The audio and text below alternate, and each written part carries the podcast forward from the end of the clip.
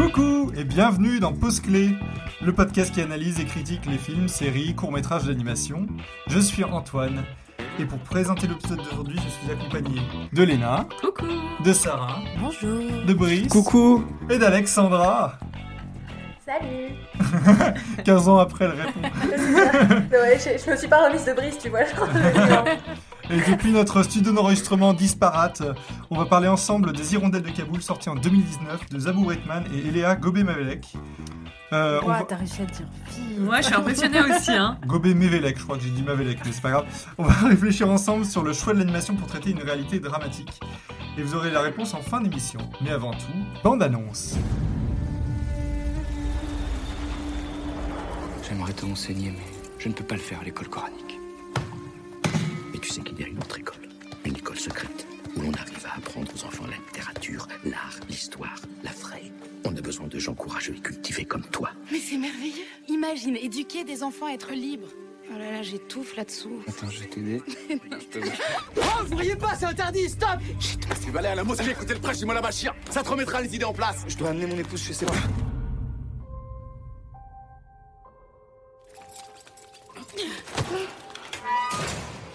Qu'est-ce que tu as On m'a amené une nouvelle prisonnière. Et alors Et alors Aujourd'hui, la nouvelle prisonnière a ôté son sadelet. Devant moi. Tu lui as parlé. Non.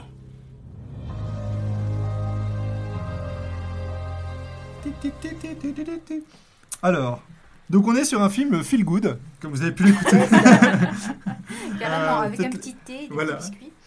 Léna, euh, si tu veux nous mettre dans l'ambiance, tu peux nous résumer l'histoire, s'il te plaît Bien sûr. Alors, euh, tout d'abord, Les Hirondelles de Kaboul, c'est l'adaptation plus ou moins fidèle du roman de Yasmina Kadra, qui est un homme.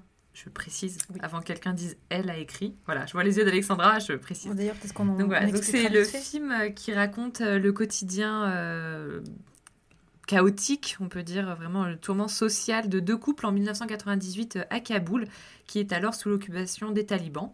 Et euh, tandis que leur quotidien n'est que violence, privation et perte de leur liberté, ces deux couples vont s'entrecroiser et vont continuer à croire euh, en l'avenir et euh, au changement et à l'espoir.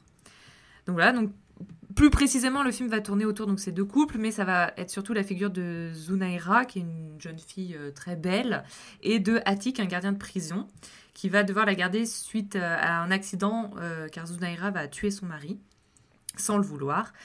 Et euh, Atik euh, va la trouver très belle. En fait, elle va enlever euh, son voile, je sais plus comment ça s'appelle. Oui, c'est pas une burqa. Non, c'est pas une burqa, c'est l'intégrale, je sais plus comment ça s'appelle. Un j'allais Non, dire. Ouais, c'est ça. Et, euh, et donc voilà, il va la voir, il va voir, euh, va la voir pour la première fois, il va la trouver très belle et il va se rendre compte en fait des injustices du monde dans lequel il vit parce que il se laisse euh, un peu porter, mais c'est c'est du désespoir, c'est loin d'être de la différence, c'est plutôt de la lassitude dans laquelle euh, il vit. Et donc, pour parler un peu du roman, c'est un livre qui a été écrit en 2002 et il fait partie d'une trilogie avec l'attentat et les sirènes de Bagdad. Euh, personnellement, j'ai lu l'attentat et euh, voilà, ma maman a lu Les Hirondelles de Kaboul. Yasmina Kadra, c'est un auteur qu'on aime particulièrement. Euh, ces romans tournent toujours autour des conflits euh, autour des talibans, de l'attentat et, et de la religion extrémiste, en fait. Mais, en fait, derrière ce- tous ces ouvrages qu'on pourrait croire très difficiles et très, très tristes, en fait, très dramatiques, euh, le mot d'ordre, en fait, c'est la paix et l'espoir qu'il y a derrière. Et voilà, voilà c'est des livres qui, font, qui sont vraiment euh, des boulets de canon et je vous invite vraiment à les lire, c'est incroyable. En plus, c'est pas très très long, pour les gens qui se disent euh, ça va être dur et long, non, non, c'est des petits ouvrages et vraiment ça vaut le coup. Et c'est un auteur féministe. Et c'est un auteur très féministe, c'est pour ça qu'il s'appelle.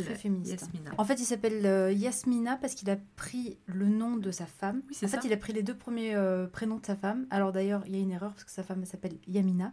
Et c'est euh, l'éditeur, quand il lui a envoyé le nom Yamina, il a dû... Oh, ça n'existe pas, ça doit y avoir une erreur. Il a oublié le S. Il a rajouté le S. Sympa, éditeur. Ah, je savais pas Voilà. Et du coup, donc sa femme s'appelle Yamina. Et euh, donc, euh, bah, il s'appelle Yasmina Khadra. Et il disait que pour lui, c'était euh, un hommage en fait à sa femme. Parce que pour lui, elle a toujours été là. euh, et c'est grâce à elle qu'il arrive à faire euh, voilà, tout ce qu'il fait. Et euh, ce que j'avais trouvé super mignon d'ailleurs, c'est que euh, c'est. euh, bah, en fait. Il n'a pas signé les livres sous son nom parce qu'il était militaire à l'époque et il avait peur de la censure militaire. Et, euh, et du coup, euh, c'est sa femme qui lui a dit bah, écoute, toi, tu m'as donné euh, ton nom euh, pour la vie, moi, je te donne mon nom pour la postérité. Et, et du coup, Oh, c'est trop beau, beau. ça m'a fait un peu la chair de poule. Oh, Oh là là. Bon, bah, ouais, ça, paraît tout nul. Côté euh, de passer après, euh, côté réalisation, Alex, euh, qu'est-ce que tu peux nous Alors dire on a sur les deux deux réalisatrices pour ce film. La première Zabou Bretman, qui est euh, une actrice, réalisatrice et metteuse en scène au théâtre, bah, euh, voilà, avec euh, une, une petite réputation en France, on va dire ça comme ça, enfin une, une- une petite célébrité en France. Et euh, comment?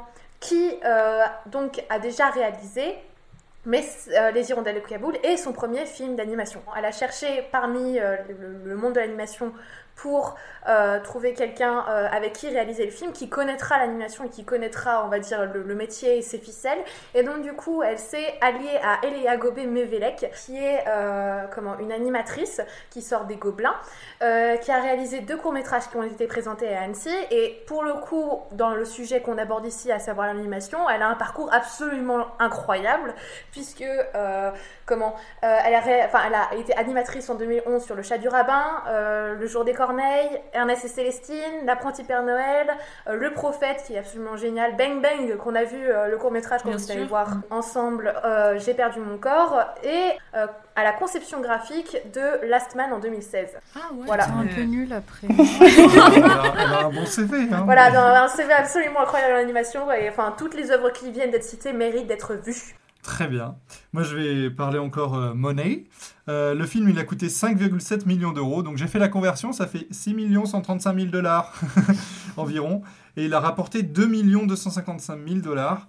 Donc, euh, malgré la bonne distribution du film, je trouvais. Parce que, en fait, euh, c'est assez rare quand même, je trouve, de, voir autant d'affiches Mm. du film dans le métro ou, ou de, autant de distribution dans les cinémas.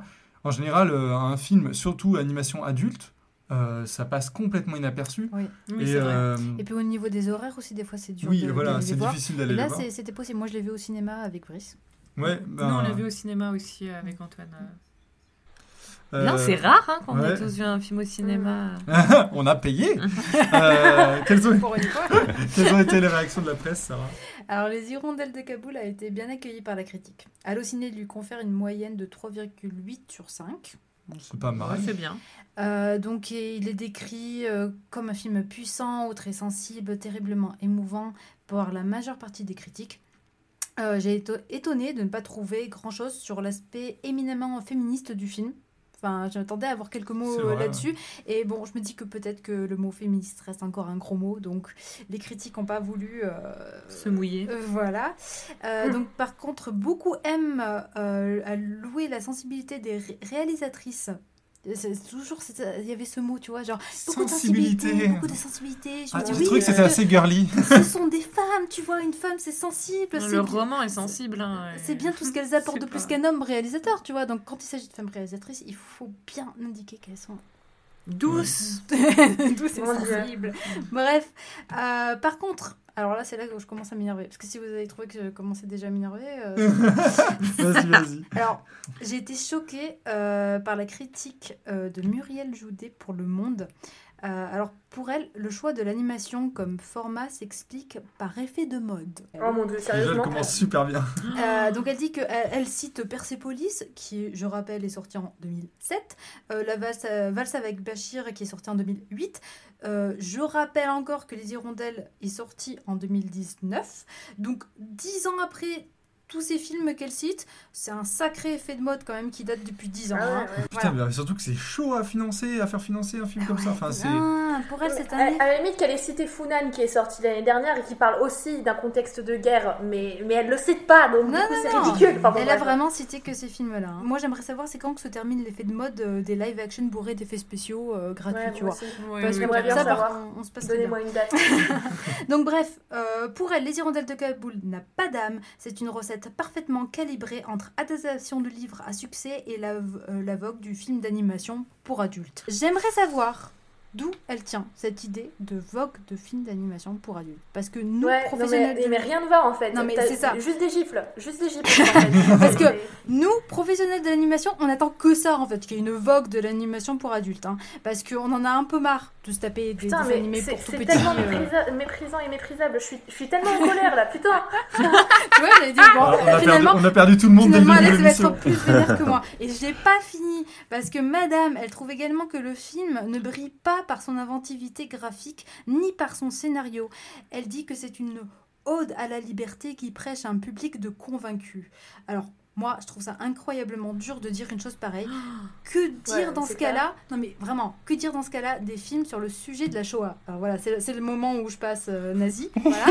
non mais c'est vrai, quand il s'agit oui, de oui, parler du génocide juif, alors là, il y a, il y a toujours un, 10 000 films qui sortent. Et là, par contre, on prêche pas des convaincus. Mais quand il s'agit des talibans, des massacres chez les Afghans, là, par contre, on prêche des convaincus. Moi, ça me tue. C'est un peu choquant. Ouais. un truc pareil, c'est genre, genre oh c'est bon, euh, on connaît, on a déjà, euh, on a déjà parlé. C'est pas vrai, Non, déjà. c'est pas vrai. On n'en parle pas assez.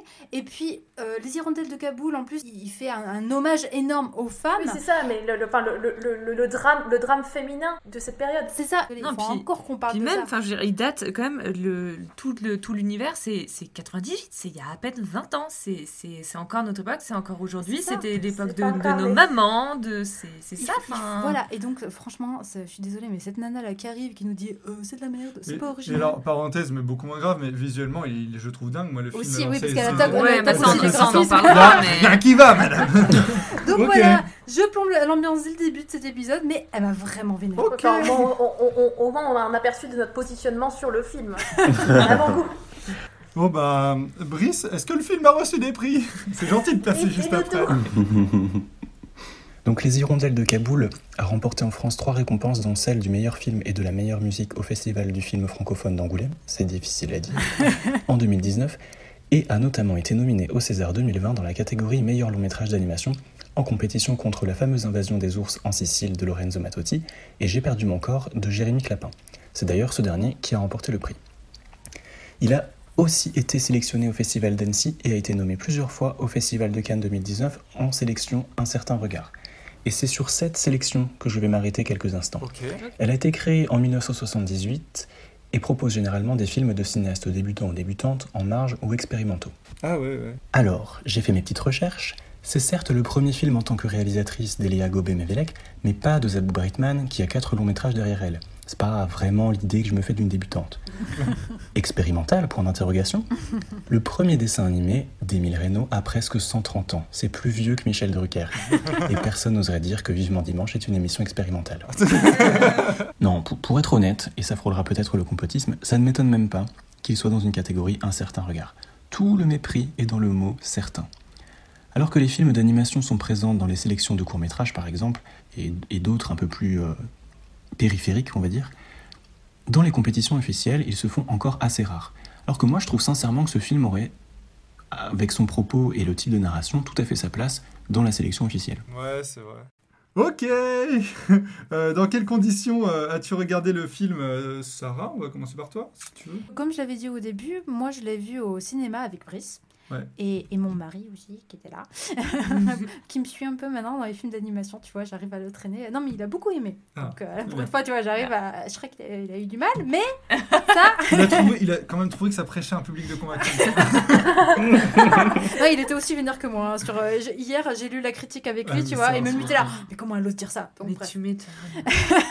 Donc euh, voilà, je l'ai vu au cinéma, j'ai beaucoup aimé, j'avais des, des, des, des- des frissons, quoi, vraiment, quand j'en suis sortie. Et, euh, et je l'ai euh, revu, alors j'ai pas envie de dire avec plaisir, parce que c'est quand même un film qui est très dur, mais euh, c'est un film qui est magnifique. Et euh, je l'ai revu euh, pour le podcast. Et euh, il, il- il vaut le coup quand même d'être vu au cinéma. Je trouve que c'est pas pareil. J'ai pas. ressenti les mêmes choses. Ouais. le- Mm. Et puis peut-être que euh, je, je vais passer juste après à Léna, mais euh, en le revoyant aussi, on l'avait encore bien en tête vu qu'il est sorti l'an Mm. dernier. Euh, c'est peut-être aussi pour ça que euh, peut-être on a ressenti moins de choses du fait de l'écran et du fait de. de- Je pense voilà, de y avoir de ça aussi. de l'avoir encore un peu en tête, toi Léna. Euh, moi, c'était un film que j'attendais beaucoup. euh, voilà, du, du fait que voilà, c'est c'est un auteur que j'apprécie beaucoup. Euh, on allait le voir au cinéma la première fois. euh, on- J'ai adoré. Enfin, on est resté après le générique. euh, euh, on- toute la salle est restée même après le générique. c'est- On n'était pas très nombreux parce, parce que pour aller voir ce genre de film en animation euh, au cinéma, voilà, il y a peu de gens, faut, faut le dire. Mais voilà, il y a quand même eu un moment où on s'est tous regardés, on a tous hoché la tête en mode ok, ok, genre on vient de voir ça, c'est bien, c'est beau, c'est. Ouais, ouais, il y a un petit moment de silence, quoi. Ouais. un peu. pff, il faut sortir de ce film aussi, quand Ouais, même. vraiment. Et là, du coup, pour le revoir, euh, bah, je vous cache pas que voilà, on, s'est dit on le voit le matin en petit déjeunant et puis l'après-midi on va aller au parc, hein, on va faire autre chose, on, va s'aérer la tête parce que moi je pense que j'aurais pas voilà se coucher après ça c'est c'est dur, mais par contre voilà c'est un film euh, c'est un film à voir, c'est à voir, à lire, allez-y, allez-y, je le dirai jamais assez. Et toi, Alex? Alors, euh, de base, le, fi- enfin, la- la vision- le premier visionnage du film a été un espèce de gros fail parce que à l'origine, je voulais aller le voir à Annecy, euh, Annecy 2019, donc du coup, voilà. Donc, euh, euh, il était dans, la, dans la sélection. Et euh, étant donné qu'il avait fait euh, sensation à Cannes avec J'ai perdu mon corps, c'était les deux films événements euh, vrai, de ouais. euh, l'édition. Et alors, drôle, euh, quand je vais à Annecy, je, je me pose euh, à l'arrêt de bus à, à l'aéroport de Lyon parce que j'avais fait escale à l'aéroport de Lyon et il y a une dame à côté de moi qui va aussi au festival Annecy et elle me dit ah oui oui enfin, donc je commence à parler avec elle et elle me dit oui oui mais je, ma fille présente un film j'étais genre oh bah ça doit être la mère d'une étudiante etc et puis elle me fait oui oui ma fille elle présente les hirondelles de Kaboul et genre j'étais genre quoi? Genre vraiment littéralement je dis et comment et la nana elle a dû me prendre pour une folle mais j'étais genre oh mon dieu mais vous vous rendez pas compte? Vous vous rendez pas compte? Et, et bref je ne l'ai pas vu à Annecy parce que je me suis pointée au mauvais cinéma. Ça veut dire que j'avais pris T'en dirais non, moi, Annecy. voilà, c'est ça. Et comment genre, j'arrive au cinéma que je pensais, que je pensais que- euh, qu'allait être la séance, et finalement, en fait, l'autre cinéma dans lequel étaient présentés les, les Hirondelles à la boule à ce moment-là était euh, à 20 minutes. Et étant donné que je n'avais pas d'accred, enfin bon, bref, en gros, c'était foutu. C'était carrément foutu. Oh, Le résultat des courses, c'est pas grave, je suis allée voir J'ai perdu mon corps à bon lieu. Mais donc, du coup, je suis repartie d'Annecy sans avoir vu le film. Bah, t'as rencontré la maman. euh, quand il est sorti. Non, non, tout ça pour ça. Hein. Euh, mais bon, ça place un contexte. Finalement, je suis allée au cinéma le voir quand il est sorti. J'ai traîné ma sœur pour aller le voir. Et donc, en fait, ça a été une séance comme vous, en fait, comme ce que vous décrivez, en fait, extrêmement dure, extrêmement euh, pesante, avec, euh, voilà, genre, parce que les- c'est- c'est c'est- c'est compliqué comme film à regarder. Et les émotions qu'on ressent devant sont extrêmement fortes. Et bon, moi, je suis une grosse pleureuse, hein, donc du coup, je m'attendais à pleurer à la fin, et je ne pleure pas. Le, le générique tombe, et je ne pleure pas. La lumière s'allume, et je me tourne vers ma sœur qui, qui- que je venais de traîner au cinéma et elle pleurait mais à chaudes larmes en fait. Oh. C'était c'était terrible.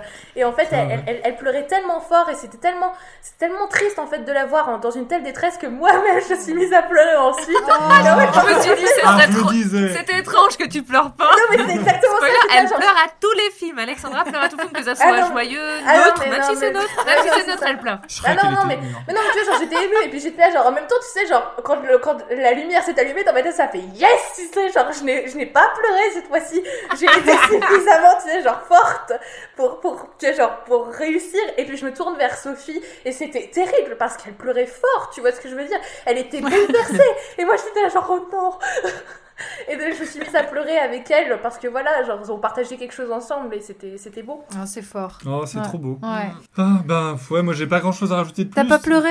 Moi j'ai pas pleuré. mais en fait, je- euh, moi c'est l'inverse, je pleure jamais devant les films. Et Après. Oh là là. Derrière les films. L'âne dans Ça, ça fait. Non, euh, après, euh, non, moi je l'ai vu au cinéma, donc du coup avec Léna, et euh, j'avais été. Euh, en fait, j'avais été déjà hyper jaloux de, de, de- de la direction artistique. Je la trouve mais magnifique, ce côté Ah des carnets ouais. de voyage.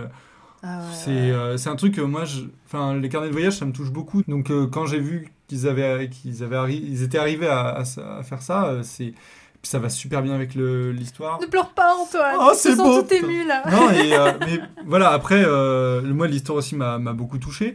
Et là, je l'ai revu, du coup, euh, un matin, dans le lit. Il fallait le regarder pour l'émission. Donc, euh, forcément. dans le euh, lit. hein. Mais, euh, mais du coup. mais- On n'a pas de canapé. on va pas- ouais, bah, écoute, on va te là où on peut. Euh, sur le parquet. non, et, euh, et par contre, euh, bon, bah, je l'ai trouvé toujours bien. J'ai pas senti trop le temps passer. Sur le coup, je me suis dit, on va peut-être le mater en accéléré. Mais euh, en fait, euh, finalement, non. Et, euh, et je l'avais encore bien en tête, mais euh, c'était toujours euh, aussi joli à regarder, aussi dramatique dans l'histoire. Et puis on pensait le mettre en accéléré parce que, en fait, bon, on s'y est pris un peu tard et on s'est levé un peu tard et tout ça, ça. Et on s'était dit, bon, on le connaît, on l'a vu il y a pas très longtemps, pourquoi pas accélérer un petit peu? Et en fait, on on n'a pas eu besoin, enfin, on était tellement dedans, on a été pris et non, même un deuxième visionnage, c'était pas trop, quoi. Ouais. Et toi, Brice, du coup? Oh, merci Antoine, tu ne m'oublies pas.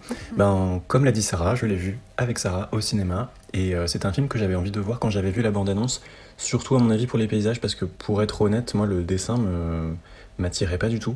Et aussi un peu par esprit de contradiction, parce que j'étais avec euh, quelqu'un à l'époque qui n'était pas spécialement sensible à ce genre-là non plus.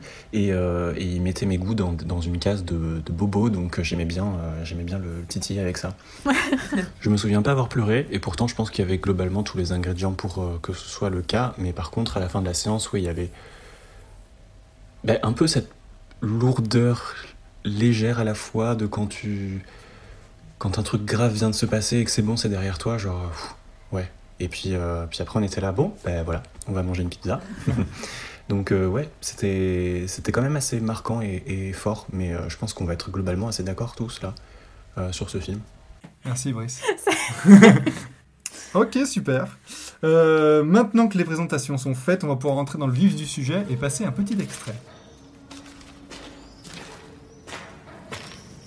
Monsen Ramad, c'est toi Professeur Arash Bayazid, bonjour. Je suis désolé, je, je vous ai fait peur, mais je viens là tous les jours, je vous ai jamais vu. Vous étiez parti pour un colloque? Tu rigoles. Plus personne ne quitte ce pays, c'est fini.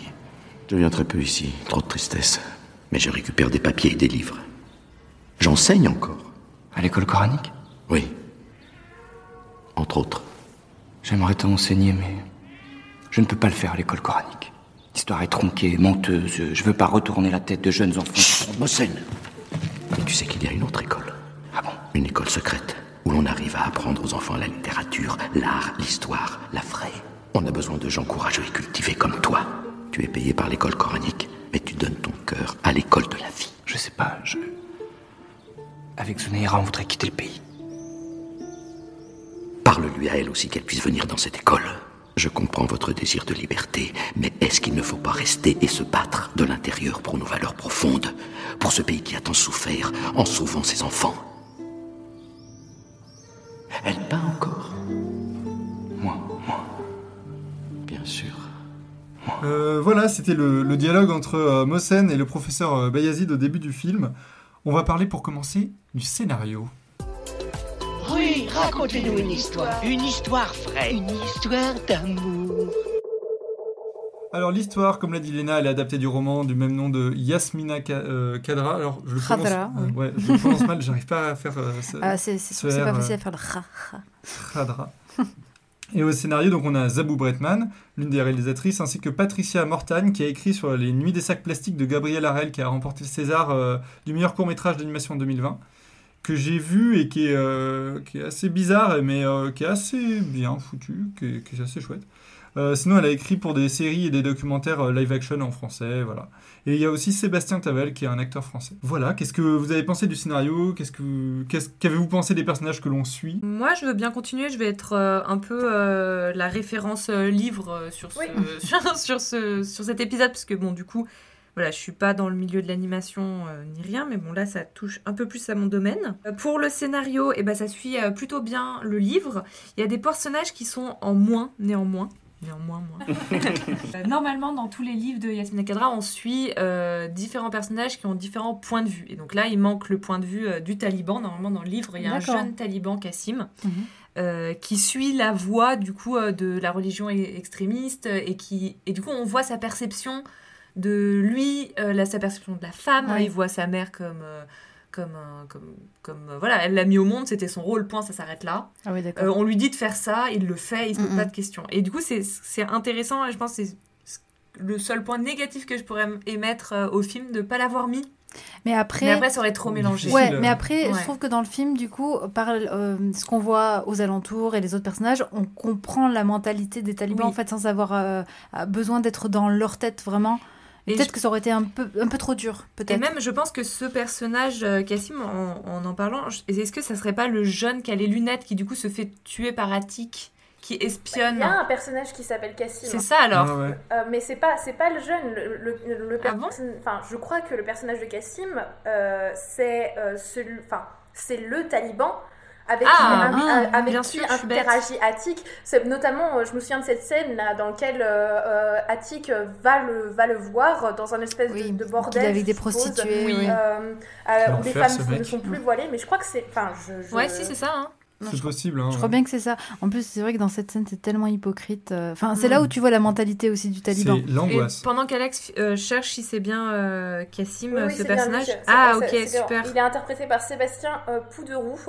Euh, et c'est bien Cassim. Alors, le film se met pas dans, ce- la, dans ses yeux, on va dire ça comme ça. On a euh, le prisme. On a un avant. un oui, c'est ça. On a, on a une, une, une petite, euh, un- une petite incursion dans, dans les yeux d'un taliban et d'un type qui y croit, quoi. Ouais. Et du coup, juste pour rebondir du coup sur le sur le scénario, donc voilà, donc le ça suit plutôt bien le, le livre. Euh, les personnages sont forts euh, et surtout c'était pour dire que hum, le scénario ça suit c'est avant tout euh, un drame ordinaire en fait. C'est c'est pas il n'y a pas de d'histoire, de thriller, de romance, de c'est un drame ordinaire, c'est un quotidien de, de personnes et il faut pas l'oublier. Euh, Il y a comme une évolution de personnage, il y a oui, un mais récit que l'on c'est suit. a- c'est une évolution forcée qui est réelle aussi. Je comprends ce que, ce que Mélena derrière le terme euh, drame euh, quotidien, mais moi la manière dont l'histoire, enfin les histoires s'imbriquent entre elles, le fait que euh, il y ait plusieurs personnes qui soient condamnées à mort, euh, les contextes dans lesquels les histoires d'amour évoluent, enfin tout ça pour moi je trouve que ça relève plus de la tragédie. Et oui, pris individuellement, je pense que c'est des personnages qui peuvent totalement exister, mais leur connexion entre eux et l'incidence que chaque histoire a sur la suivante, pour moi, elle est, elle est purement fictionnelle. Mais ça n'est pas du tout une critique parce que je trouve justement que le scénario est, est bien, bien fichu. En, en soi, oui, en effet, comme le dit Antoine, il y a une évolution. Je veux dire, euh, le personnage pour moi qui, qui a le rôle le plus, le plus, enfin le plus fort. On parle beaucoup de, on parle beaucoup de euh, Zunaira, mais finalement Attic, c'est quand même cette espèce de, enfin, une espèce de victime du système dans lequel il vient de rentrer. Il travaille pour, il travaille pour euh, les talibans. Je veux dire, c'est quand même le gardien de la prison, quoi. Et, euh, et en même temps, voilà, avec ce, ce, ce- enfin, on va pas parler de la fin. Est-ce qu'on spoil la fin? Peut-être pas Non, tout de suite. pas Non. tout de Non, suite. non. On en parlera à la Mais fin. en tout cas, Ben, les choix si on parle du et- et comment- scénario, moi je suis d'accord pour Tu veux qu'on en parle ouais. Bah, Déjà, Euh, c'est enfin, c'est pas une question. Enfin, bah, au-delà de la fin. Ce sont c'est sur l'histoire de destins qui sont entremêlés, qui sont euh, tous victimes euh, d'un d'un système dans lequel ils ont, euh, dans lequel ils sont obligés d'évoluer. Et c'est finalement euh, l'histoire, c'est les choix qu'ils vont faire et, et les choix. Euh, euh, qu'ils sont obligés aussi de faire pour ou s'émanciper ou s'intégrer euh, ou, ou fuir en fait enfin de manière générale oui, mais toi, tu, tu parles Ouais, c'est d'Attic, de la mais... survie, ouais. Toi, tu parles d'Attic surtout, mais moi, Attic, il m'énerve. hein. Ah, ah. Attic, euh, moi, je- t'énerve. tu, tu finis Ah, par les- oui, le oui, oui. bien aimer comme Ah, non, après il ouais, est non, mais- du genou. Je suis désolée. Mais au Euh, début il est insupportable. Et je suis pas en train de dire que c'est un, un- non plus un connard immense, machin. Enfin, tu vois, il a une espèce de. D'humanité, il- quand même. Il a une, ré- on va dire une certaine rédemption, en tout cas, enfin, plus ou moins. Mais euh, pour moi, les vraies héroïnes de l'histoire, en tout cas, c'est Sunera et euh, Moussarat, c'est bien ça. hein. Ouais. Ce qui m'a le plus embêté avec Attic, c'est que euh, il passe son temps à se plaindre. je suis d'accord pour le coup, c'est un alors branleur. que sa femme, elle est cancéreuse. Elle est, euh, tu sens qu'elle elle est au, au- au bout de sa vie. Il est, il est ignoble avec sa femme. En fait, c'est ça qui m'énerve. Il y a vraiment deux scènes, Mm. deux scènes dans le film qui me, moi, qui me donnent envie de le baffer en fait à chaque fois. C'est les deux scènes où il rentre chez lui et qu'il est avec sa femme. Pour expliquer un peu, dans la première scène, donc il rentre à la maison et euh, quand, euh, quand il en a marre, le mec, il se lève, il se barre. Il a la possibilité, la liberté de sortir de cette maison et d'aller où il veut. Et elle, elle peut même pas. Elle est, elle est enfermée dans son corps. Elle est enfermée dans, dans cette maison. Enfin, quoi qu'elle fasse, cette nana, elle est en prison. Ouais, elle aussi, de toute elle, manière. hein. Sauf Son que statut de femme. lui, euh, lui, il travaille, tu vois, dans la prison, mais elle, sa vie est une prison, son corps est une prison. Et ensuite, tu as cette deuxième scène, donc qui est à peu près pareil. Lui, il commence à se plaindre de son boulot. Donc elle, elle écoute, ok, il n'y a pas de problème. Et ensuite, quand elle, elle ose faire une petite remarque sur euh, sa vie à lui, tu vois, genre par rapport à la nana qu'il a vue dans la prison. Monsieur, il se lève. Il se euh, fait jeter. et voilà, il se lève, Mm. il veut pas entendre ça et il se barre. Donc ce qui m'a énervé, c'est que elle, elle peut pas se plaindre. Quand dans la première scène, elle se plaint, lui, euh, il engueule et il se barre. Et dans la deuxième fois, lui, il a le droit de se plaindre, elle, elle peut rien dire. Et quand elle ose dire quelque chose, il se barre encore. Ouais, il n'y a pas de communication. Alex, tu Moi, voulais. pour moi, en fait, euh, Attic est un taliban. Attic est un homme qui travaille pour les talibans. Et donc, Attic vit dans euh, une, comment, dans, dans une psychologie et dans un dogme de taliban, où la femme n'a rien à dire et si la femme souffre, elle ferme sa gueule. Et donc du coup, il est formaté, il pense comme ça et finalement, au contact de Zunaira, il questionne son, son- sa façon de penser et c'est là tout, tout le, le, le, le- comment le, comment la force du personnage. C'est un personnage qui au départ est résigné qui est résigné euh, dans, sa, dans, son, dans, son, dans son éducation et dans, dans, dans, dans, sa façon d'être y compris avec sa femme. Je veux dire le couple de Zunaira et, euh, et comment et euh, qui sont jeunes et qui, et qui, comment, et qui ne veulent pas vivre euh, euh, enchaînés euh, à, comment, à, de l'extrémisme, comment, Attic et, et Moussarat, eux, ils sont plus âgés et, comment, et ils, sont, ils sont beaucoup plus habitués à, à cette... euh, ils, ne sont pas révoltés, ils sont résignés. Ce sont deux personnages qui sont profondément résignés. Et en fait... suis- oui, sauf que je suis désolée quand tu dis, attends, quand tu dis que Attic après, quand il voit Zonera et tout, il change, machin et tout. Pour moi, ça reste juste un mec, tu vois. À ce moment-là, il se comporte vraiment juste comme un gars. Il voit une nana qui est jolie, et là, tout d'un coup, il a envie de la sauver. Oui, ouais, Non, et- a- ouais, moi je trouve qu'il y a une espèce d'amour bizarre où euh, Ah il oui, essaie à oui, tout oui. prix de la sauver. C'est ça. Et, Et en même plus, sa femme lui que dit genre, il- bah, en plus, il y a tout un truc où redonne la vie. il la voit. Après, tu vois sur le dessin, elle s'est dessinée euh, nue et tout. Tu sens qu'il y a une espèce d'attraction. Il la regarde. Et c'est qu'à Mais- ce moment-là, parce que attends, son comportement, oui, il change avec elle et que euh, y a cette scène où il essaye de, il lui dit vas-y, barre-toi et tout. Mais son comportement, il change pas du tout avec sa femme. Ça reste un gros connard. Moi, je suis d'accord avec Alexandra sur le, sur le, sur le personnage d'Attic. Pour moi, il a, il a pas le choix. Il vit dedans. Et justement, il, il en souffre de cette condition parce que sa femme, il se rend bien compte que tous ses préceptes et toutes ses idées et sur tout son mode de vie, et ben ça suit pas. Il, il en souffre. Il est Il pas est- heureux. Et en fait, pour moi, il est pas, il est pas juste euh, amoureux de Zunaira. Il la trouve pas juste belle. Et il- pour moi, il a pas envie de la sauter parce qu'il y a un écart d'âge qui, pour moi, est flagrant.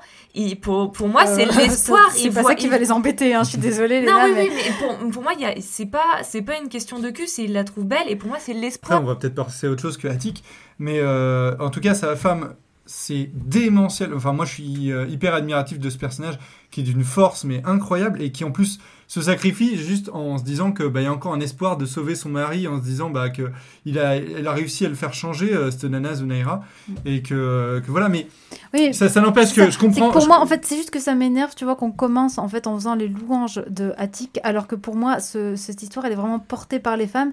Et Oui, euh, oui, oui, non, non, mais oui, je, et, je et- et hein, euh. je dire, il y en a une qui vraiment, elle est prête à tout faire quoi pour pour pour la liberté et euh, et, et- et l'autre, et l'autre, elle se sacrifie pour sauver une autre femme.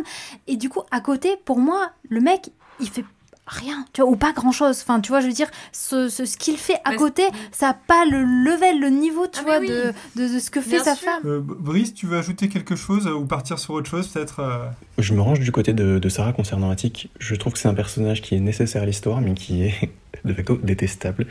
Euh, en effet, il en branle pas une. Euh, si euh, Zunaira n'avait pas été belle, eh bien, elle serait morte. Et c'est quand même assez triste. Moi, dans ces cas-là, je suis toujours un peu partagé parce que oui, c'est comme ça que le monde fonctionne, donc c'est un peu normal de le représenter comme ça. Je pense que si, en effet, Zunaira n'avait pas été belle, eh ben, elle serait peut-être évidemment morte. Mais je peux pas m'empêcher de trouver ça dommage que finalement la vie de Zunaira euh, tienne que par sa beauté. Moi, c'est un truc qui m'a profondément gêné. Et en plus de ça, je pense que ça aurait pu être peut-être intéressant, je sais pas, de, développer euh, entre elle et, et Attic euh, une relation basée sur la communication, quelque chose qu'il n'a pas dans son foyer, ou en tout cas qu'il ne permet pas d'avoir dans son foyer, parce qu'elle avait des choses à dire, c'est une personne extrêmement intelligente, donc ouais, sur ça, c'est peut-être le point qui m'a le, plus gêné du, scénario en plus. Cependant, moi, j'ai j'ai du mal à avoir autant d'admiration, on va dire, pour, euh, pour Montserrat. Je sais, je sais pas réellement à quoi c'est dû, c'est peut-être parce que juste son temps d'écran est moins important, euh, parce qu'elle joue quand même un, un rôle euh, immense par son sacrifice, ça c'est indéniable, mais du coup, comme j'avais moins d'engagement émotionnel, j'ai eu l'impression que c'était plus un outil de scénario qu'un personnage réellement. Enfin, je sais pas si c'est très clair comme, euh, comme vision. Et en fait, je, je- je trouve que c'est totalement horrible de penser comme ça parce que euh, voilà la souffrance, quoi. Mais euh, je me suis senti un peu extérieur en fait à, à elle. Merci Brice. Non, bah, euh, peut-être qu'on peut. euh, Ouais, on peut avancer un petit on peu. peut avancer un petit peu sur C'est drôle déjà de voir que le scénario, on l'a pas tous vécu de la même manière. Mais en même temps, je comprends parce que Attic, c'est un personnage. Moi, moi je le Complexe. déteste au début du film. C'est un truc, c'est assez complexe. Il- tu peux vraiment le prendre de différentes manières. Et je- Oui, je par contre, je suis d'accord. pour dire que les personnages principaux qui, enfin, qui, les plus, qui me marquent, moi surtout aussi, c'est les, les femmes. Peut-être pour passer un peu à la suite, je voulais aussi Ouais. parler un peu de la fin. Parce que la fin, euh, quand j'en ai euh, discuté avec des collègues ou quoi. Naira, euh, en fait, euh, elle échange sa place avec la femme d'Attic, dont j'ai Mm. oublié le nom. C'est plutôt la femme d'Attic Oui, qui qui- change oui, sa voilà, place. Moussarat. Moussarat. Donc elle prend la place de Zunaira euh, sous euh, ce voile. Et du coup, Le tchadri. Le Donc, juste, tchadri. donc juste pour Oui, dire le vite fait, expliquer la donc le voile en fait voilà c'est plus euh, le foulard là qu'on voilà qu'on met sur la tête et euh, on voit tout le visage. ok. La burqa on voit les que yeux. les, yeux, yeux. ok. Et le tchadri, ils ont un espèce de, de grillage voilà, devant le, le visage, donc tu vois vraiment rien. Ok. Bah, du coup, elle prend le tchadri. Mm. Elle annonce déjà à Attic euh, qu'elle va se sacrifier. Il n'y a rien qui est caché. C'est pas du tout un twist final pour moi. C'est, euh, elle se fait embarquer. Du coup, Attic, il y a eu un, un espèce de regard où il, il sait que c'est sa femme en face de lui qui va se faire exécuter. Et pendant ce temps, Zunaira, elle a pu euh, fuir. Mais nous, c'est pas clairement dit en tant que spectateur. On Mais- le voit par jeu de regard, mais il n'y a pas de phrase. Mais par contre, on peut voir même un pan de la robe euh, de Moussarat euh, que vous- qui est dans le camion. Donc, on- en fait, rien n'est caché. Pour moi, c'est vraiment un truc. On, où- on voit les chaussures en plus de Zonaira, Oui, qui ouais, sont ouais. blanches. Oui. Donc, Qui enfin, marche, qui monte dans le- ce qui est interdit d'ailleurs, ils le disent dans le Oui, film. ouais. Pour pour moi, rien n'est caché dans cette fin. Elle est annoncée et euh, ce qui est euh, d'autant plus dramatique, c'est que voilà, c'est assez lent et on va, on va suivre euh, cette exécution un peu finale. En fait, ce que je trouve intéressant finalement dans le scénario, pour parler juste du scénario sans parler des personnages, c'est qu'en fait, euh, au début du film et quand le, le scénario commence à prendre ses marques, c'est-à-dire que donc du coup il y a cette prison, quelqu'un va rentrer dans cette prison pour certaines, pour, pour des choses qu'elle a faites, etc. En fait, rapidement quand la sentence peine de mort, euh, sachant que le film commence par ça, hein, Ouais. le film commence par une lapidation, Oui. c'est quand même monstrueux. Et, et comment, et, et comment, en, en fait notre notre enfin moi je me suis prise pendant une bonne partie du film à me dire non on va trouver on va trouver une échappatoire à cette exécution en fait Mm. on va on va elle ne va pas avoir lieu quelque chose va se produire et faire que l'exécution va va, ne, ne va pas être euh, enfin va être annulée La réalité brutale. et en fait, et c'est ça. Et en fait, ce qui est, ce qui est, ce qui est dur et injuste, en fait, c'est pas, c'est pas injuste parce que finalement, c'est, c'est, c'est, c'est ce qui se passait. En fait, c'est, c'est une, c'était une réalité. La- la- l'exécution a bien lieu. Il y a bien des gens qui meurent. Et, et, et c'est ça qui est terrible, c'est qu'en fait, c'est brutal dans le sens où on se, pr- on espère. C'est Ça, c'est- en fait, on espère. Et moi, j'ai espéré pendant tout le film de dire non, non. euh, on en a déjà un de mort. Ça n'arrivera pas.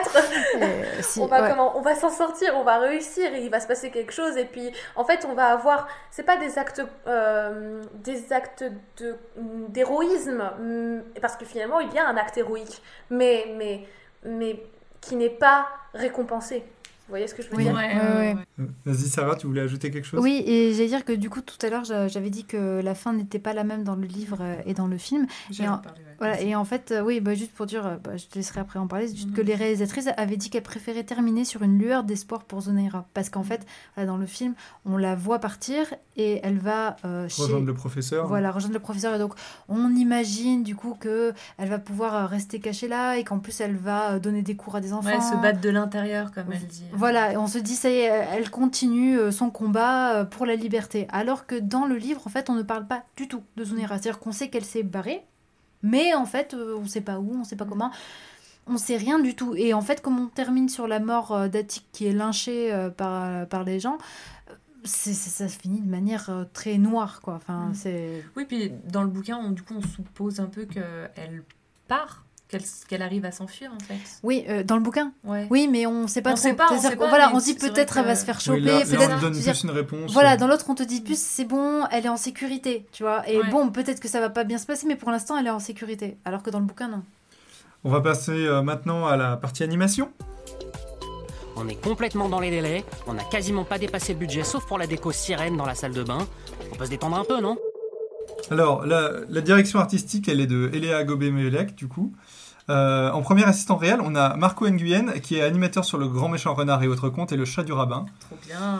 Euh, Le deuxième des personnages, il est de Jérémy Perrin, ça m'a beaucoup étonné, c'est le réalisateur de Last Man. Oui, Ah ouais. Et, ouais, et Jeanne Sylvette Giraud. Ah, incroyable. Et en chef anime, on a Nicolas Debray, qui est chef anime sur l'illusionniste et euh, il a fait du layout sur euh, Bren- Brendan et le secret de Kells. Et euh, Niels Robin. Donc a voilà, quelques petits films euh, qui sont bien sympas à mater. Euh, voilà, en animation, euh, comment vous avez trouvé la direction artistique du film? Euh, moi, l'animation, je l'ai trouvée. Bon, voilà, je suis, toujours celle qui n'a pas trop d'avis techniques, donc c'est pour ça que je passe un peu rapidement sur mon avis. Euh, un peu rigide, un peu saccadé, et en fait, ce qui s'explique, parce que du coup, voilà, moi j'ai posé mes questions en tant que de novice, euh, parce que c'est euh, c'est du live action filmé et qui a été pas re- Je vais en Non, parler il dans n'y la... il y a pas de rotoscopie. je vais en oui, il n'y a parler pas dans de la rotoscopie, séquence mais du coup, ce qui de ça, explique. ouais. Enfin voilà, du coup, euh, Antoine, dans la séquence potin, expliquera pourquoi c'est un peu. Enfin, moi, j'ai trouvé que c'était un peu plus saccagé, bizarre, ouais. mais bon, ça m'a pas forcément euh, Dérangé choqué. Enfin, c'est pas l'animation qui m'a. J'avoue que j- il y a la musique, il y a, il y a le, dé- enfin, le, le décor, euh, carnet de voyage, aquarelle, le sujet. Je- L'animation m'a pas plus. Ouh là là, on a eu le cul du chat d'Alex. Donc voilà, je j'ai pas forcément d'avis là-dessus. Je vais vous laisser par- Oui. parler, ce sera plus intéressant. J'allais dire, tu disais que c'était un peu euh, saccadé ça, pour l'animation. Moi, ce que je trouvais intéressant, c'est qu'ils jouaient en fait euh, sur l'animation, sur, euh, sur le nombre d'images par seconde à certains moments. Donc il y, a- il y a la scène d'intro, la scène de la lapidation. Et en fait, le moment où. Euh, Elle tombe. le moment où elle tombe. Et pas Ah, que, que ouais. le moment où elle tombe. En fait, il y a deux petits moments. C'est voilà, le moment où euh, le moment où Mosen en fait ramasse la pierre et qu'il la lance. En Mm. fait, à ce moment-là, cette scène où il lance les pierres, euh, il y a très peu d'images. Et du coup, voilà, c'est c'est- c'est vraiment. euh, en- je trouve que ça a apporté vraiment un truc à ce, ce- ce moment un peu hors du temps où même lui, il sait pas vraiment ce qu'il fait. Il fait ça de manière mécanique. Même lui, il est choqué après de, de- de ce qu'il est en train de faire. Ah, bah ça le Et traumatise. voilà, et je trouve que c'était bien amené aussi par l'animation. Ouais. Et je trouvais que c'était super intéressant. Et toi, Alex? Alors, je me souviens que quand le film est sorti, avec Antoine, euh, on a, et Elena, genre, on, est- on, on se posait tout le temps la question de savoir si c'était vraiment de l'aquarelle ou pas. Euh, J'ai rien trouvé, je pense, euh, en regardant vraiment, euh, en, en l'ayant revu en plus. À mon avis, euh, la Bible de base, euh, donc avec les premiers décors qui ont été faits, il y en a pas mal. Je pense qu'il y en a à l'aquarelle, voilà, tout est. Mais pour avoir, euh, de toute façon, je pense que c'est retouché un peu sur Photoshop pour les le niveau de contraste, parce qu'il y a quand même des. Les, les décors sont très contrastés pour montrer aussi la dureté de, Oui. de l'histoire. Et, euh, et après, je pense, pour une raison euh, plus technique, euh, d'avoir les mêmes, comment se dire, la même direction artistique tout le long du film, quand tu as une équipe à gérer, je pense que les gens euh, ont quand même fait euh, des aquarelles sur Photoshop ou des trucs comme ça. Ah, en tout cas, je- pour plusieurs décors, euh, je, je- je suis sûr que c'est ça. C'est ce que je me suis dit aussi, mais c'est pour ça que ça m'a étonné quand j'ai lu cette interview. Je me suis dit, euh, pourquoi elle en parle comme si c'était vraiment Mais du parce qu'elle veut, elle veut rendre son film, en fait. Mais euh, après, euh, voilà, il faut pr- prendre ça avec des pincettes. C'est ce que je me suis dit euh, après maintes réflexions et recherches. Mais On voilà. n'a pas la réponse maintenant, euh, mais euh, cette année, au- vu que le festival d'Annecy est, euh, est, euh, comment, euh, en, sur Internet, accréditez-vous. Euh, comment Euh, Il y a le Work in Progress de, des Hirondelles Ah, de Kaboul qui sera en ligne. Ah, cool. Donc, euh, parce que je viens de vérifier, je viens de vérifier dans le programme euh, si c'était bien ça. Et euh, normalement, voilà, euh, avec une accréditation, on peut avoir accès au Work in Progress euh, qui avait dû être présenté il y a deux ans euh, euh, au festival. Et donc, du coup, bah, je pense qu'on aura certainement, certainement des réponses à ces questions. Ok. Bah, Sarah? Oui, euh, du coup, moi, je voulais revenir euh, sur euh, le style graphique, donc et les aquarelles et tout ça. Et euh, je trouvais que c'était vraiment très intéressant, en fait, euh, d'a- d'avoir d'avoir choisi en fait ce style-là, parce que euh, ça rendait euh, la violence de l'histoire plus su- supportable à regarder. Euh, moi, c'est- je crois que c'est une des premières choses que j'ai dit à Brice quand on est sorti euh, du cinéma après avoir vu le Ça aurait film. été en live action, ça aurait été insupportable. C'est ce que j'ai voilà, Ah j'ai oui, dit ça. J'ai dit je crois que si ça avait été en live action, j'aurais pas pu aller voir ce film. Enfin tu sais c'est toujours ce moment dur où tu te dis même si c'est un super film, euh, là je suis pas dans le mood pour aller voir un truc qui va complètement me me, me- me Me casser plomber, le moral ouais. quoi, me plomber le moral et, euh, et je trouvais que du coup le, vraiment la, la beauté, la douceur de, de l'aquarelle et euh, des dessins quoi en général le fait d'avoir fait ça euh, en animation, en fait, le choix de l'animation, ça permettait de parler de ce sujet, euh, de cette histoire qui est si dure, euh, de, de, de manière de, on dit, c'est pas que ça rend l'histoire plus douce, mais c'est plus facile à Ah regarder. oui, non, mais c'est clair. Et puis, l'animation, elle permet toujours un peu une, une distance. Alors, c'est pas forcément péjoratif, c'est euh, vraiment qu'on. euh, c'est- de toute façon, c'est- ça sera beaucoup plus supportable. recul. Voilà, un recul euh, sur, sur la situation. Euh, Léna, tu voulais Euh, ajouter juste ajouter, oui, parce qu'en fait j'étais partie sur l'animation, mais si on peut parler des décors et tout, vraiment le côté carnet de voyage euh, qui est vraiment magnifique, le Ah côté ouais. aquarelle, euh, carnet de voyage bucolique, euh, beau. et en fait qui contraste d'autant plus avec euh, la réalité qui nous est présentée. C'est vraiment un carnet de voyage. Venez visiter Kaboul avec Ouais. cette aquarelle douce, lumineuse, euh, et cette réalité qui T'enlèves les talibans, t'as envie d'y aller. Hein. Ouais, c'est vraiment c'est tranchant quoi. Et je pense que c'est aussi euh, c'est aussi le but et c'est ce qui rend le film effectivement regardable comme vous l'avez dit. Oui, et je pense que du coup, il atteint aussi plus de spectateurs, euh, un public plus large. Parce que je pense qu'un live action pareil, Mm. Tu emmènes pas voir tes, tu vois, tes ados. Bon, les enfants, c'est même pas la peine. Mais je veux dire, même des adolescents, tu es bof, quoi. T'as pas trop envie de leur montrer ça. Mais En par contre, animation, ouais, ça parle plus. un euh, film comme ça, euh, un gamin de 14 ans, euh, tu vois, moi je dis, il, il peut aller le voir. C'est un sujet qui est difficile, mais de toute façon, euh, c'est le genre de truc qui pourrait être, tu vois, euh, étudié en histoire et tout Mais ça. et... c'est- surtout que après c'est de l'animation vraiment pour adultes, donc c'est pas non plus forcément pour les enfants de 14 Bien ans. sûr, mais- je dis juste que ce qui est bien avec le fait d'avoir choisi oui, l'animation, c'est que large. ça permet d'étendre un peu plus parce que du coup, c'est quand même moins dur. Attends, la scène Ouais. de lapidation, c'est vraiment un truc que tu pourrais pas voir quand on Ah ouais, c'est action. clair. Euh, Alex. tu voulais dire un truc? Ah si, Euh, comment?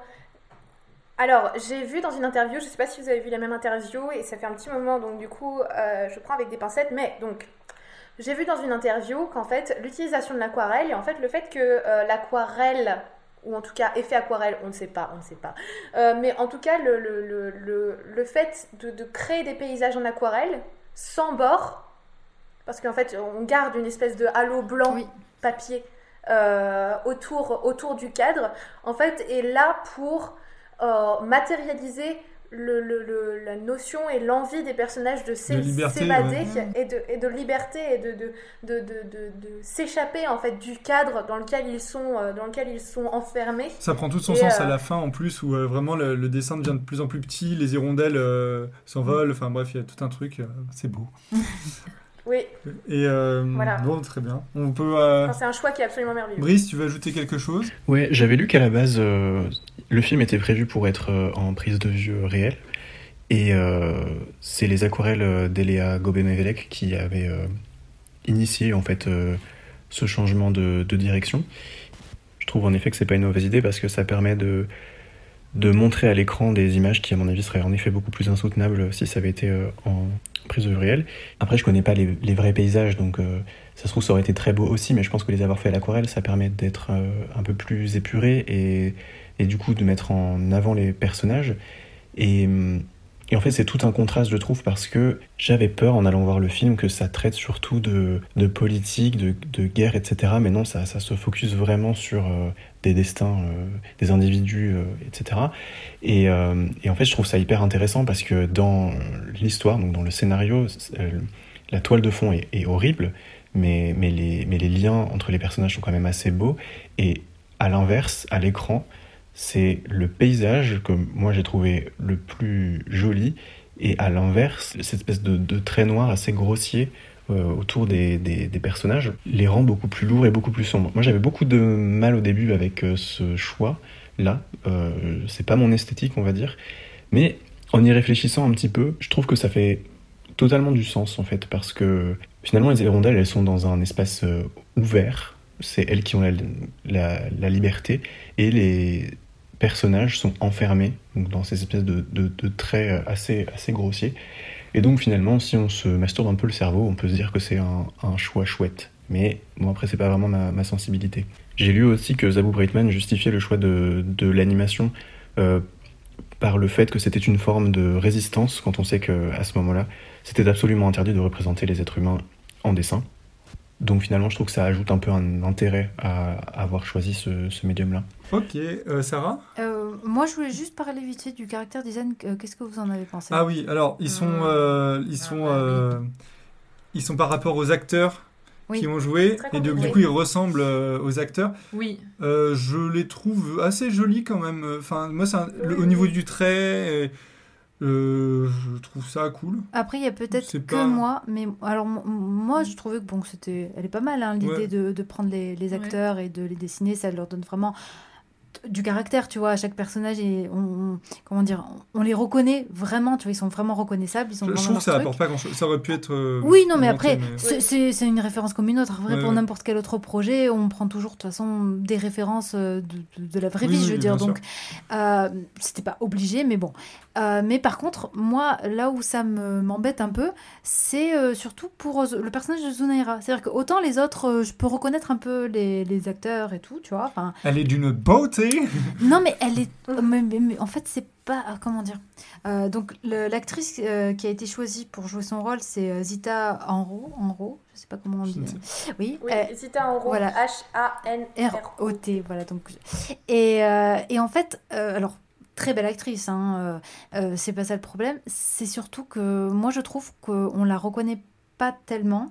Et qu'en fait, moi, ce qui. Alors, euh, déjà, c'est quelque chose qui m'embêtait pour Zunera, avant même que je sache de toute façon qu'ils étaient dessinés par rapport, en référence aux acteurs. C'est que je trouvais qu'elle avait pas de caractère, qu'elle avait pas un truc fort. En fait, je trouvais qu'elle avait vraiment la tête juste de la jolie fille, tu vois, très simplifiée, Idéalisée, euh, euh, idéalisée, Ouais, la euh, belle lisse. bouche, Vraiment, les yeux de biche. voilà, et même limite, je trouvais qu'elle était un peu trop manga par rapport aux autres personnages que je trouvais un peu plus réalistes parce qu'elle a de très grands yeux, là comme ça, tu vois, un petit nez. Les autres, ils ont vraiment euh, des caractéristiques avec un nez, euh, voilà, un grand nez, machin, enfin des choses, euh, Oui. un visage un peu anguleux ou des choses comme ça. Et elle, elle a ce, ce visage en cœur avec ses grands yeux. Ah non, c'est Et- vraiment un modèle. euh, ouais. Et attends, et là où je me suis dit vraiment, euh, euh, au début je me suis dit ouais c'est moi qui chipote, et là où je me suis dit non non il y a vraiment un souci, c'est euh, la scène où on voit, on parlait de Cassim qui est avec les, les, les prostituées là, qui est dans le bordel. Et Ouais. ben si vous regardez bien dans cette scène, une des prostituées c'est Zuneira. Et bah oui, C'est- putain, j'ai voilà. cru que c'était elle, moi, à un moment. Et bah oui, c'est la On même on l'a pris, on l'a, on a un peu switché la tête, mais c'est à peu près ça. Ah non, Parce que j'ai eu, a j'ai une pause en mode Ouais. euh, quoi? Mais hein? Ah non, c'est pas elle Parce que je sais plus, elle a le visage plus allongé. Non, y en a- Ouais, en fait, il y en a deux. Il y en a une qui a un visage vraiment long et l'autre, c'est la tête de Zuneira. Et en fait, c'est là où je me suis dit, non, il y a vraiment un problème. On a juste dessiné une jolie fille. euh, comme, comme on pourrait faire l'erreur, tu vois, quand on, pour, pour les Disney, tu vois, où toutes les nanas, elles ont maintenant un peu toute la même tête de réponse, là, et euh, un peu Ben, modifiée. Alors après, il y a aussi euh, les mecs. En plus, on voit tout un panel quand euh, Mossen il prie. euh, il est obligé d'aller prier euh, Mm. pendant que Zunaira elle crame au soleil. Euh, on voit tout un panel de mecs, donc de personnages Ouais. euh, vraiment euh, silhouettes et tout. Mais on voit, on voit qu'ils ont, Ils sont tous ils différents. sont, ils sont tous différents, mais ils sont tous dans cette direction artistique qui est là, voilà, qui est celle-là. Mais par contre, c'est vrai que dans les personnages féminins, alors après, peut-être que ça vient de Jérémy Perrin qui est qui s'occupait des dizaines des personnages. Mm. Après, je crois que c'était aussi Eléa Gobé-Mevelek, hein, donc donc je sais pas, mais en tout cas. Il est, il est assez fort pour faire des personnages masculins qui sont assez différents dans la Oui. semaine, en tout cas, je, je. Et par Bah, contre, ça, c'est un qui se problème- ressemblent tous dans les Ça, nanas. c'est un problème qu'il y a dans l'animation en général, de toute Oui. façon. C'est-à-dire qu'on a toujours beaucoup plus de diversité au niveau character design pour les, pour les hommes. Ouais. Et pour les femmes, on les fait encore toujours qui se ressemblent. Bon, Moussarat, tu vois, ça va, elle a un truc et Ouais. tout. Mais pourquoi C'est dommage que pour le l'héroïne, il fallait que ce soit une jolie fille. Et du coup, jolie fille, forcément, elle est tombée dans les mêmes clichés que toutes euh, Ouais. les, voilà, les autres filles des, des films d'animation. Voilà. Ouais, je suis d'accord. Bon, après, c'est un peu triste, mais ce que vous reprochez euh, de cette différenciation entre les caractères design euh, masculin et féminin, c'est un truc qui se retrouve euh, bah, dans notre euh, triste vie, c'est qu'on accepte quand même, j'ai l'impression, beaucoup plus de diversité chez les mecs que chez les meufs en termes de, de beauté physique. Enfin, voilà. Le, charme, j'ai l'impression qu'on est beaucoup plus tolérant avec le charme masculin que le charme féminin quand il s'éloigne des, des, des codes.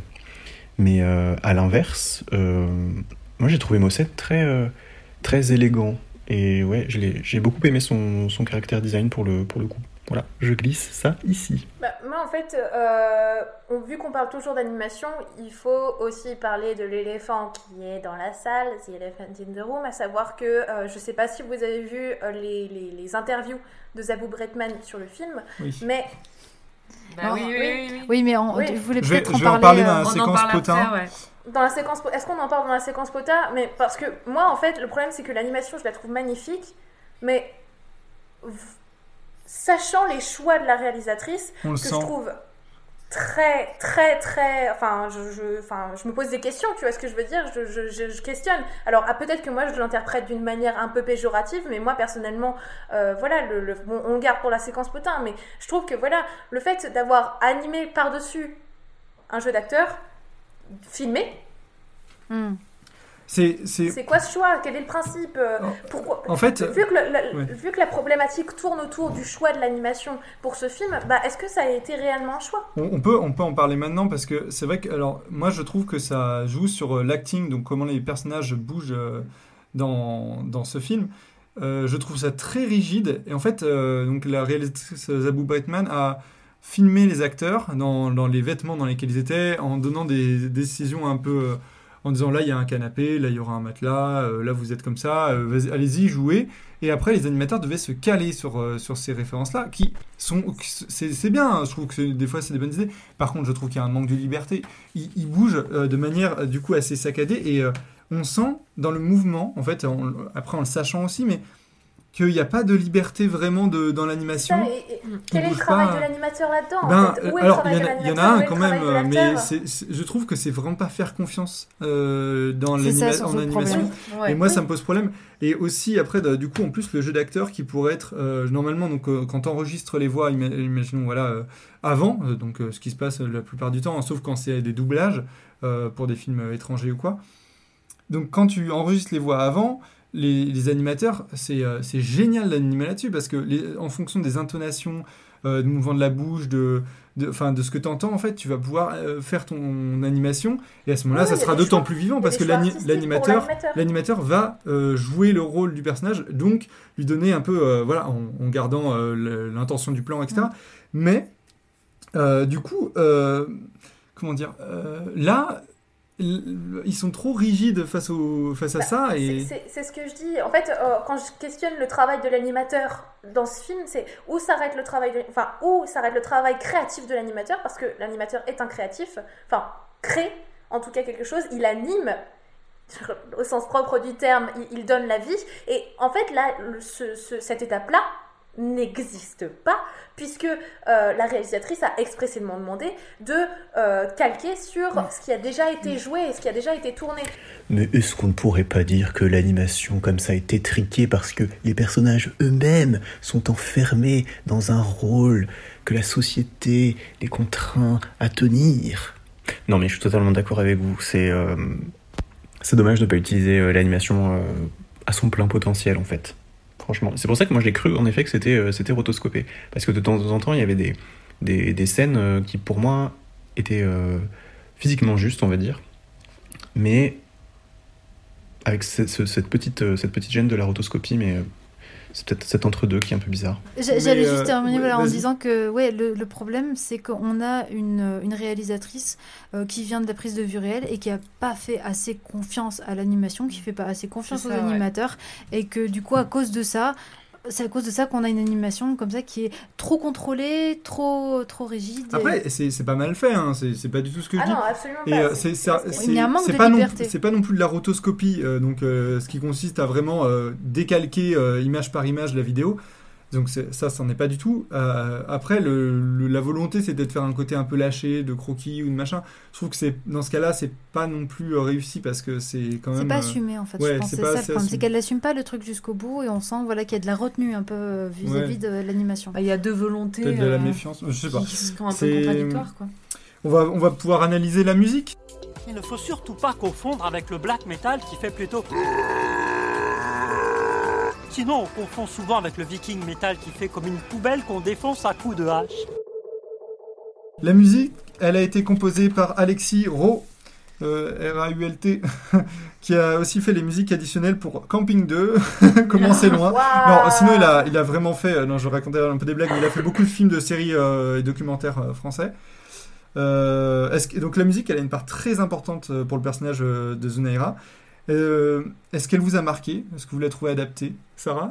Ah, Alors, adapté, oui, je pense que on pouvait pas faire de meilleurs choix, en tout cas, euh, dans la musique. Alors, moi, comme d'habitude, hein, parce que moi, j'ai pas vraiment l'oreille euh, musicale, donc euh, je vous laisserai en parler. Moi, je parle surtout des chansons, c'est le truc qui me parle le plus. Euh, c'est que moi, j'ai j'ai beaucoup aimé le fait qu'elle choisisse des, euh, des chanteuses euh, femmes, qu'elle ait choisi des voix euh, féminines, en fait, pour porter euh, euh, le film parce que euh, alors on sentait que c'était un peu aussi leur manière de, de faire un doigt encore tu vois tu vois aux talibans Euh, parce que euh, c'est c'est interdit en fait c'est illégal de pour une femme tu vois de, de, de chanter. Donc c'était leur manière à elles en- encore plus tu vois de, de dire non on est libre tu vois et c'est des femmes qui vont chanter. Et donc on a à la fin du film donc la fin du film se termine sur une chanson euh, chantée par une femme. Mais elle c- s'appelle. Oui, et celle, par contre, moi qui m'a bien fait kiffer, c'est la chanson que Zonira écoute pendant qu'elle est en train de dessiner au début du film. Et euh, donc, c'est la chanson Burka Blue. euh, par la Burka Band, euh, qui est une espèce de groupe garage punk de trois Afghanes qui jouent en burqa. Euh, je vous conseille de regarder ça sur YouTube. On peut trouver le clip avec les trois nanas qui, qui, qui jouent en burqa. Enfin, en burqa, non. Elles sont en, en tchadri bleu. Le, on sent aussi qu'elles se sont inspirées de ça euh, dans le style graphique et tout, on le retrouve. Et, euh, et d'ailleurs, je crois qu'elle disait dans une interview que c'était à travers certaines de ces images qu'elles avaient eu euh, l'idée comme ça de faire des, une prise de vue un moment dans le tchadri où on voyait en fait le grillage. Vachement bien ça. ouais, ouais. ouais, on ressent vraiment. euh, Avec ouais. la respiration, on voit ça, ça souffle. Ouais, ouais. C'est vraiment Donc voilà, donc je vous conseille d'aller regarder Burka Blue de la Burka Band. Ok. trop chouette. Léna, Euh, bah moi pareil, j'ai pas trop l'oreille musicale. euh, Enfin voilà, je, je suis pas très bonne. euh, arrête de te décrédibiliser comme ça. Oh, 7 ans de piano pour pas savoir faire une gamme. Ah bah, Et, euh, et non, non, vraiment, moi j'ai beaucoup euh, aimé donc effectivement le choix que ce soit des femmes qui chantent et tout, ça appuie encore plus le sujet. Et euh, tout le choix d'instruments à cordes, ce côté acoustique qui suit pour moi le carnet de voyage de, du. Je sais pas comment dire, du. Du concret, du. euh, du sans fioriture, du Mhm. réel, du. On est dedans, on est vraiment le, le plongé. terme euh, que je cherche, dans- mais du vrai en Mhm. fait, vraiment, ouais. Le- Authentique. L'authentique, Voilà. exactement, Au niveau c'est du ça. choix des instruments, des voix, Ouais. effectivement. ouais. Oh, oui, c'est pas la Reine des de Neiges qui fait. euh, frais, en fait. ouais, non, vraiment. euh, Ouais, non, qui colle bien. J'ai Je crois que même d'ailleurs pour les, les, les bruits, les voix et tout, tout ce qu'on entend, en fait, ça a été, c'est des enregistrements vraiment qui ont été retrouvés euh, en Afghanistan, quoi, enfin, des, de, à Ah, Kaboul, Ah, quoi, bien. qu'ils ont rajouté. euh. Brice. Eh bien, j'ai pas trop de souvenirs de la musique, à part euh, en effet ce titre euh, Burka Blue quand, euh, quand elle dessine, parce qu'il tranche vraiment avec, euh, avec le reste, mais j'avais même pas noté que c'était des meufs, hein, vraiment, mais je suis un idiot. quoi. Ok, d'accord. Alex, t'as quelque chose à rajouter sur la musique? Je n'ai pas grand chose à rajouter. Je veux dire, le travail d'un bon, d'un, bon compositeur de musique de film, c'est de faire passer des sentiments à, un moment, à des moments clés. Et en l'occurrence, ici, c'est très très bien fait. Donc euh, voilà, euh, la musique est toujours un poids en plus même essentiel pour pouvoir faire passer des sentiments euh, à, l'image et, euh, et là là bah enfin c'est, pari réussi je veux dire de toute manière euh, un film euh, un film de cette euh, ambition sans musique c'est ça ça n'a aucun sens. Et, euh, et, euh, et je rejoins Léna et, euh, et Sarah sur, sur ce qu'elles disent concernant le choix féminin pour les chansons. Bon, bah, on va pouvoir passer un petit extrait de la musique. Est-ce que vous êtes chaud? On va danser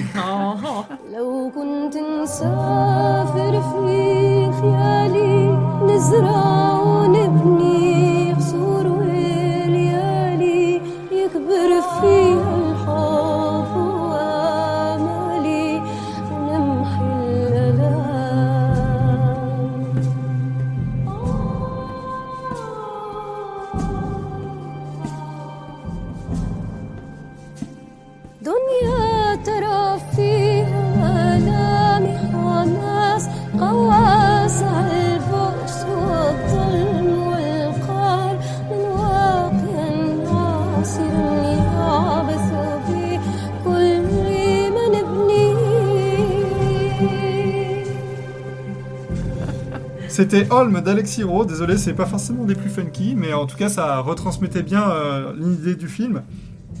On va maintenant s'intéresser à la scène qui vous a le plus marqué. Euh, Sarah. En plus, il y a des chances euh, qu'on ait peut- Que les, t'aies peut-être que les les mêmes, mêmes, les mêmes scènes parce que Bon, ma scène marquante, je pense que c'est une des scènes les plus marquantes du film. Bah, c'est la scène de lapidation au début du film. Pour moi, c'est celle-là la plus marquante. Euh, c'est un c'est fou quoi de déjà de de- de- d'ouvrir euh, tu vois euh, là-dessus. C'est tellement dur comme moment. Et puis en fait te- on te montre ça. En fait en quelques images tu as vraiment une idée euh, de, de, de, de ce qui se passe de la mentalité. Et, euh, et en plus tu as, ce, ce, ce geste qui, qui va en quelque sorte coûter la vie euh, à, À. Mohsen, qui est qu'il va ramasser cette pierre comme tous les autres autour de lui et qui va la lancer sur cette femme euh, et ju- jusqu'à jusqu'à la mort. Et euh, alors en plus j'en parlais euh, tout à l'heure déjà, mais voilà la manière dont ça va être animé et qu'ils aient fait le choix comme ça de faire très peu d'images pour le moment où il, où il la tue. Et, et ce, ce moment, il te glace le sang. Il est vraiment très bien fait. Euh, en plus, je crois que dans cette scène, euh, tu, tu vois qu'en fait, la, la violence, vraiment, elle, euh, elle augmente. Euh, C'est-à-dire que ça commence par un gars qui tape un autre, et puis après, en fait, dans la foule, tu vois que même les gosses, en fait, euh, ils... Ils se- ils prennent, ouais. Oui, ils jouent, ils- pour eux c'est un jeu quoi. ils oui, c'est ça. Et, c'est, c'est- et ça, c'est horrible. horrible, C'est ouais. horrible voilà, de voir ces enfants qui jouent. Et en, plus- en plus, je crois que. Donc, il y en a un qui, qui, qui, qui lance. Qui, lance Qui rate, ouais. qui rate, et l'autre, les autres se foutent de sa gueule parce qu'il rate. Enfin, vraiment, c'est un jeu, quoi, pour eux. C'est On se rend bien compte que c'est un quotidien quoi. Voilà, c'est horrible. Et donc, et c'est c'est- c'est- c'est ce qui va marquer donc euh, toute la suite de l'histoire parce que tu as Mohsen qui ne sait vraiment pas, même lui dit Je ne comprends pas pourquoi j'ai pris cette pierre et pourquoi je l'ai je l'ai lancée. Et, euh, et, et après, il est en mode zombie en fait Ah pendant ouais, ouais, tout, le film hein. parce que euh, ça y est, il, il a fait la chose qu'il a déshumanisé en fait. Et c'est vrai que. Voilà, et c'est vrai qu'on n'en avait pas parlé dans le- le- l'évolution des personnages, mais ce qui est intéressant, c'est ça, c'est que lui, à partir de ce moment, c'est le personnage, si tu veux, le, le plus ouvert et le plus, le plus féministe, en tout cas, qu'on va trouver dans ce film. Et. Et on- il, il se déshumanise en, Mm. en participant à cette lapidation. Et, tu, et c'est vrai qu'il y a ce parallèle, du coup, avec euh, Attic, qui lui, au contraire, euh, Ouais. lui, il arrive de loin, et puis bon, il... Ouais. Et puis si- Mohsen se le pardonnera jamais. eh ben non, et en Il fait, aura ça- pas le temps. Il et- aura pas- voilà, et il en aura quelque sorte, c'est un peu ça qui le tue parce Oui. que c'est à cause de cette dispute avec sa femme que Mm. qui meurt. Ouais, Léna? Euh, bah moi je vais changer, c'est pas cette scène que j'avais eu en tête. Euh, moi j'ai bien aimé la scène, enfin il y a deux scènes qui m'ont marqué. Il y a la scène où euh, et Zahira euh, boivent euh, le coca, là il lui fait boire le coca euh, sous le chadri et c'est la dernière scène de complicité qui est drôle, qui nous nous fait sourire en tant que spectateur. Ce sera la dernière scène de tendresse du film, après le film bascule. Donc voilà, c'était une scène qui pour moi était importante. Et la deuxième scène que j'ai notée, c'est la scène où... euh, tous, ces, tous ces vieux qui sont abîmés par la guerre, ils discutent et le débat c'est de savoir si leur, euh, si, euh, leur, mort, euh, leur hein. mort pue comme les autres euh, ou si non, ce sont des saints, ils n'ont pas d'odeur. Et du coup on voit à quel point il y en a, ils doutent encore de ce qu'on leur fait croire, de ce qu'on leur dit, mais non, ils se sentent pareil, mais non, non, bien sûr les nôtres sont des saints. Et tu vois toute la complexité qu'on enfin voilà tout ce qu'on essaie de leur faire comprendre qu'on Ouais, leur rentre dans la tête ouais vraiment Ouais, ouais. je trouve que ça soulève Cette beaucoup de scène, elle est très- questionnements elle est euh, très avec sympa. un peu d'humour quoi Oui, et en même temps, je la trouve très authentique aussi. Mm. C'est vraiment une genre Oui, de scène, oui. euh, tu t'imagines la- totalement, tu sais, les Avec petits vieux là en train de. De toute façon, ouais. ton œil, tu l'as même pas perdu en combat. Ouais, c'est ouais dis- en discutant sur le banc tu vois c'est j'ai bien aimé Euh, Alex Euh, alors j'hésitais entre donc, le moment terrible juste après le coca où en fait euh, il est obligé d'aller prier. ouais Mhm. Qui, Terrible. qui, qui, qui- Qui est- en fait, qui est fort c'est aussi, terrible ouais. parce que Presque c'est très, c'est très, très. Il y a quelque chose de très réaliste en fait. Il y a quelque chose de. de, de, de- Enfin bon, c'est c'est- c'est terrible. Et, et enfin, c'est terrible, mais c'est pas encore le plus terrible. Pour moi, de toute manière, la scène, la scène de basculement, celle où, où, où- où l'irréparable est finalement enfin commis aussi du côté de, de Zunaira euh, quand elle tue euh, quand elle tue Mohsen euh, euh, c'est terrible parce qu'en fait c'est c'est c'est injuste il y a une telle injustice dans cette histoire parce qu'ils s'aiment et c'est ils sont beaux c'est c'est con à dire mais Ah ils ouais. sont beaux et Oui. ils s'aiment et, et comment et, et c'est tellement c'est tellement triste et c'est C'est tellement tragique. moi, je me, je me souviens d'être au cinéma, oh, d'avoir eu le souffle coupé en me disant, j'en ai encore des frissons, en me disant, mais c'est- c'est pas possible, ça peut pas arriver, des gens qui s'aiment ne peuvent pas se faire du mal comme ça. Moi, c'était euh, moi, c'était justement la scène dont tu parlais où, euh, où ils sont dans la rue et d'un coup, euh, ils sont arrêtés par les talibans, euh, Zunaira et Mohsen. Euh, donc lui, il est obligé d'aller prier et elle, on est à sa place euh, sous. euh, On suffoque avec elle. Ah ouais, c'est vrai, on ressent vraiment qu'elle a chaud et, Et, tout. Enfin, c'est- euh, c'est très bien fait, je trouve. Et ouais, où tu sens en fait que là d'un coup, t'as- enfin, qu'il y a vraiment aucune liberté, que tu te rends compte de la réalité de la chose alors que c'était un quotidien un peu Mm. normal où tu te dis, oh, bon, il rigole, c'est un couple, machin. Et puis là d'un coup, la brutalité de la réalité qui te ramène euh, Mm. Très c'est vite. ça, et puis il y a le, il y a le comment, il y a, il y a cette espèce de, de, de, de, de barrière entre donc ce qui est à l'intérieur de la mosquée, ce sont des gens qui prient. Je veux dire, comment, comment on peut, comment on peut, on peut pointer du doigt des gens qui prient. Et, et, et, et en même temps, de l'autre côté, devant la porte de cette mosquée, il y a, il y a cette femme qui est en train de, de, de, de, de mourir. Ouais. Euh, comment, enfin, elle, elle, elle, elle meurt pas, mais elle, comment, je Elle sais, meurt de chaud, pas là, loin, quoi. plus, Genre, elle pourrait en- tomber en dans les pleine pommes. souffrance et c'est terrible. C'est terrible parce que voilà, c'est c'est c'est pas ça. C'est pas ça de croire. On va dire ça comme ça. Euh, Brice, tu veux raconter ta petite scène? J'hésite entre deux scènes marquantes et de toute façon vous avez parlé, euh, vous avez parlé des deux. La première c'est quand euh, Mohsen et Zunaira sont, sont séparés parce que je pense que c'est vraiment là que j'ai senti toute l'injustice. Étrangement, la scène de la lapidation, euh, j'étais surtout mais, mais, pourquoi, pourquoi le, gars fait ça quoi? Je j'ai toujours pas compris son geste et j'arrivais toujours pas à comprendre pourquoi moi je, je continuais d'apprécier ce personnage malgré que je ne pouvais pas mettre d'explication derrière son geste. Ça, euh, c'est encore un mystère pour moi. Mais c'est pas. Elle m'a marqué par sa violence et parce que je me suis dit que si ça. En effet, ça avait été euh, dans un film live action, ça, ça aurait été particulièrement euh, difficile à regarder. Mais après, je crois que celle où j'ai vraiment ressenti cette distinction entre les hommes et les femmes et toute, toute cette horreur, c'est quand euh, ils sont séparés et que Zunaira, elle est sous le soleil, en train de, suffoquer. Je trouve qu'on ressent extrêmement bien euh, la chaleur, on ressent extrêmement bien cette attente, euh, cette souffrance, le fait qu'elle se contienne aussi. Enfin, je, trouve cette scène vraiment belle. Et, la mort de, de aussi, en, écho avec le dessin qu'elle fait sur le mur, qui. je, je sais pas si j'ai pleuré à ce moment-là, mais en tout cas, c'est une scène qui m'a touché cette révélation aussi. Parce que j'aime bien son design, je crois que je l'ai dit, hein, mais je pense que c'est pour ça. Merci. Euh, alors, tu voulais ajouter quelque chose Euh, moi, j'ai un petit truc à ajouter. C'était pour vous dire que si jamais, euh, c'était pas la problématique qu'on avait euh, choisie, mais il y a un document qui est sur Google de 9 pages par euh, un doctorant de l'université de Mostaganem qui s'appelle, alors je suis désolée si j'écorche le, le nom parce qu'en fait je l'ai écrit mais j'arrive pas à me relire, Mansour Ben Sheida, je crois que c'est ça. Et ça s'appelle L'incommunication dans les hirondelles de Kaboul. Donc du coup, ça traite principalement du roman, Du roman. mais ça fonctionne très très bien avec le livre et c'est vraiment tout Avec, autour, film. euh, oui avec le film pardon, euh, sur euh, vraiment ce, ce, ce- bah ouais, ce- pardon je, je bug total sur euh, le fait qu'ils qu'ils ne peuvent pas communiquer mais à tous les niveaux entre eux, entre couples, dans la société et eux eux avec eux-mêmes en fait et euh, Mm. vraiment cette dévastation tant dans la ville dans les dans la relation Oui, dans- le public et comme dans le euh, privé. voilà et au niveau même individuel à tous les étages et vraiment c'est voilà ça fait Ouais, vrai. pages et c'est très bien vraiment petite lecture euh, à aller voir Il faudrait peut-être le mettre dans, dans les liens euh, utiles du podcast. on va essayer. Euh, on va passer maintenant à la séquence potin. Eh oui, le passé, c'est douloureux. La séquence potin. Buxley est mort. Séquence potin. Ah, je- on m'aurait dit, moi j'aurais pas cru, hein. je suis choqué. Donc, euh, pour retracer un peu l'histoire des Hirondelles de Kaboul, le film, donc deux producteurs ils sont, arri- sont arrivés avec un scénario tiré du roman de Yasmina euh, Khadra, Khadra. Khadra, avec la volonté d'adapter donc les Hirondelles de Kaboul en live action avec de vrais acteurs. Ils ont finalement changé d'avis et ils ont cherché avec le studio Les Amateurs une euh, co-réalisatrice pour l'adapter en animation avec Zabou Bretman. Donc Bretman a donné son accord euh, pour faire euh, ce film en animation et euh, Eléa Gobé-Mevelek a, a été recrutée pour faire le film. Euh, Zabou Bretman, elle voulait que ce soit de l'animation qui, se greffe au- qui se greffe au jeu des acteurs. C'était sa condition pour faire le film, on en a un peu parlé.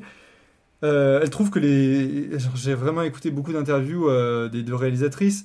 Euh, elle trouve que les acteurs dans les films d'animation français jouent mal. Ah oui. Donc c'est là aussi où je me pose la question, c'est elle, elle dit dans les films d'animation français.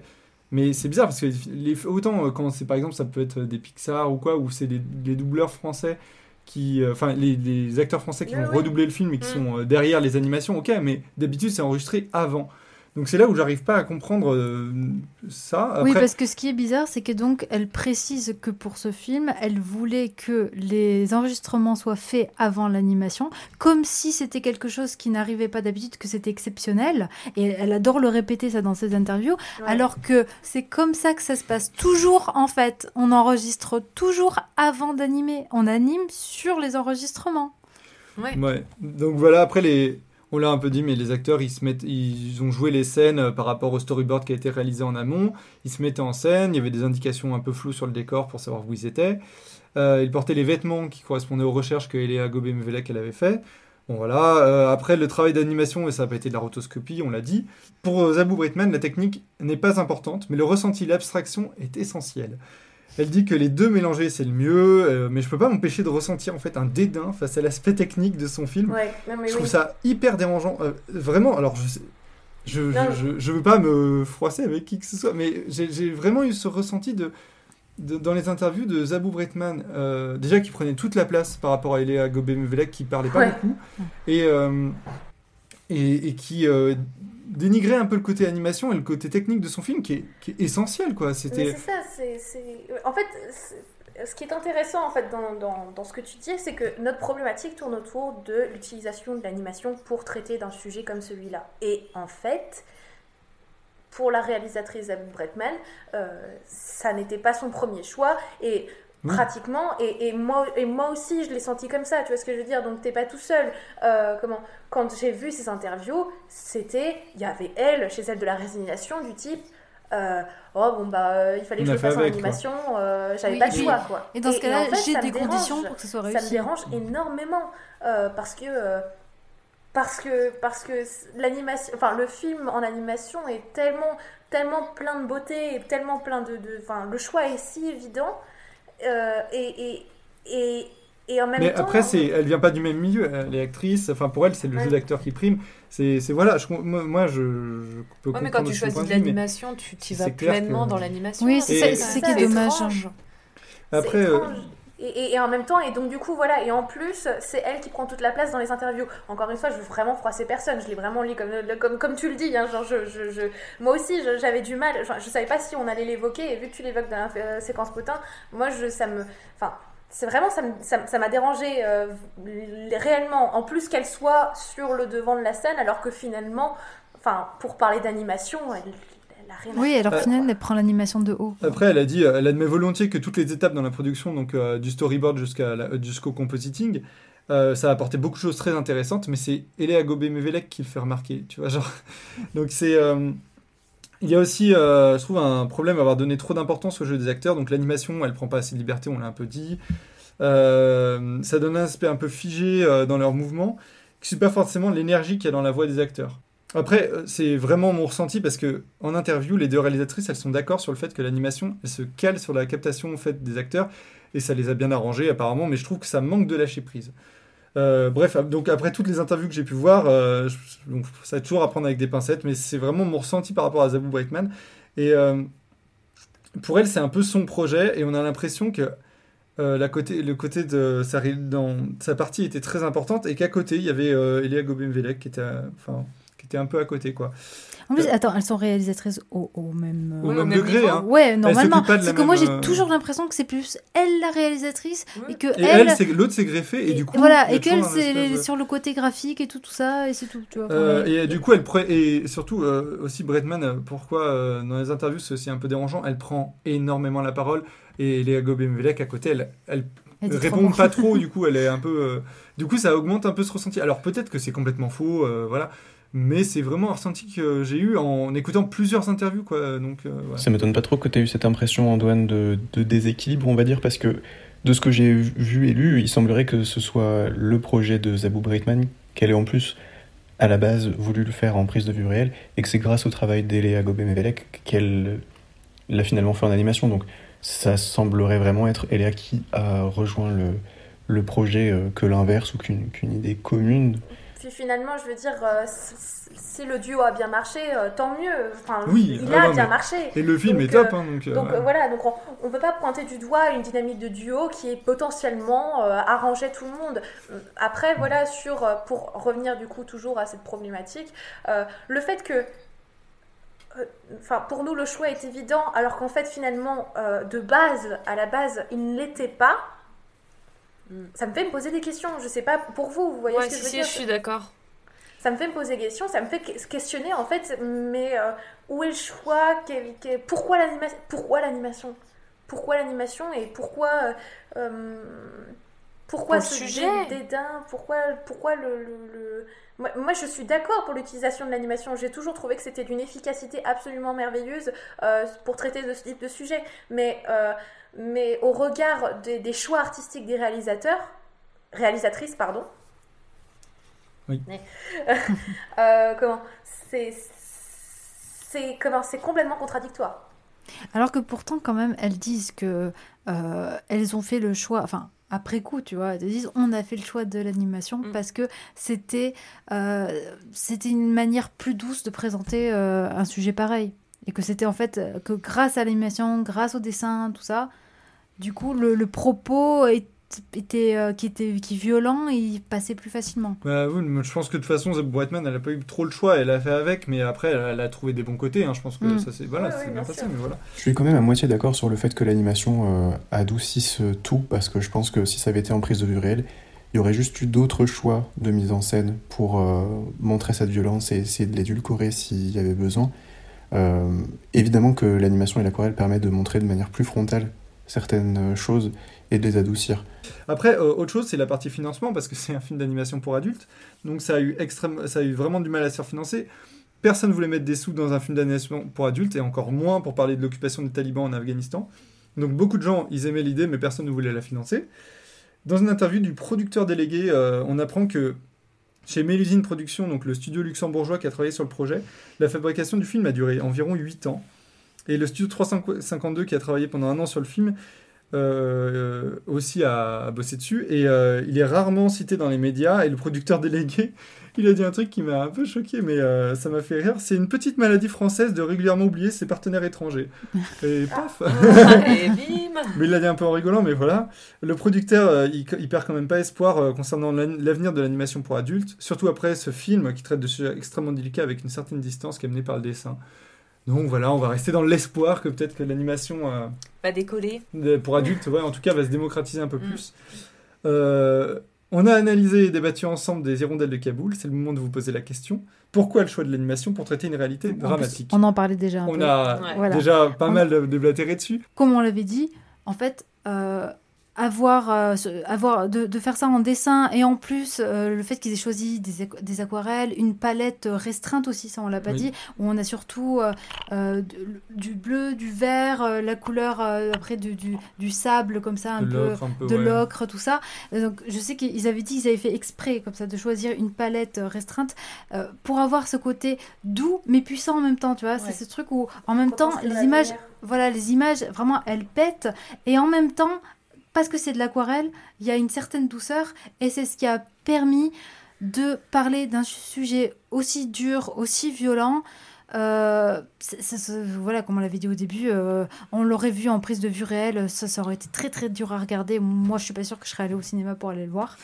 Et du coup, l'animation, là pour le coup, elle permet de, de, de parler de ce sujet-là, quoi. de- Avec plus, euh, ouais. Ouais. Et euh, il y a aussi un truc, c'est que donc l'aquarelle, effectivement, ça rajoute un, un côté plus doux, un côté voyage, voilà.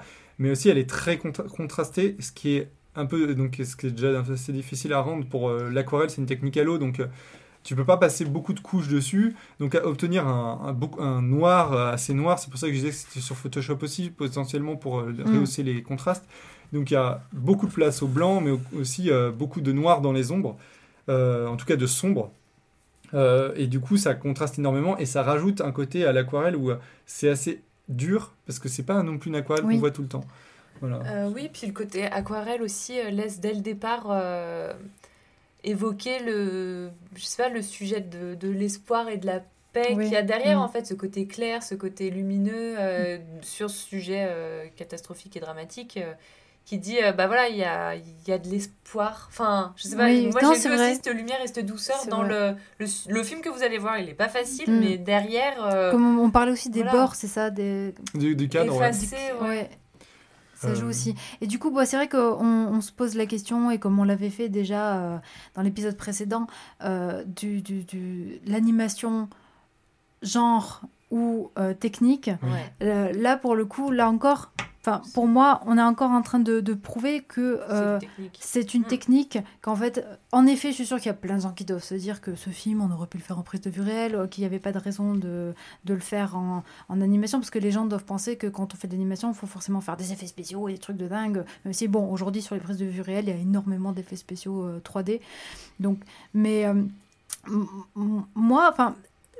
Euh, Limite, en fait, moi j'en ai marre qu'on doive prouver en fait à chaque Oui, fois, ouais, tu vois, que, pas besoin, que euh. de dire oui, en fait, euh, il y, il y avait une bonne raison pour le faire en animation parce que pour telle et telle raison. En fait, moi j'ai envie de dire, ce film il marche très bien en animation euh, 2D et euh, c'est tout, point en fait. Il est très beau euh, et, euh, et voilà, ça, ça suffit. Pour moi, ça suffit en fait. Et c'est juste, on a choisi de le faire avec cette technique-là et puis point, c'est tout, voilà.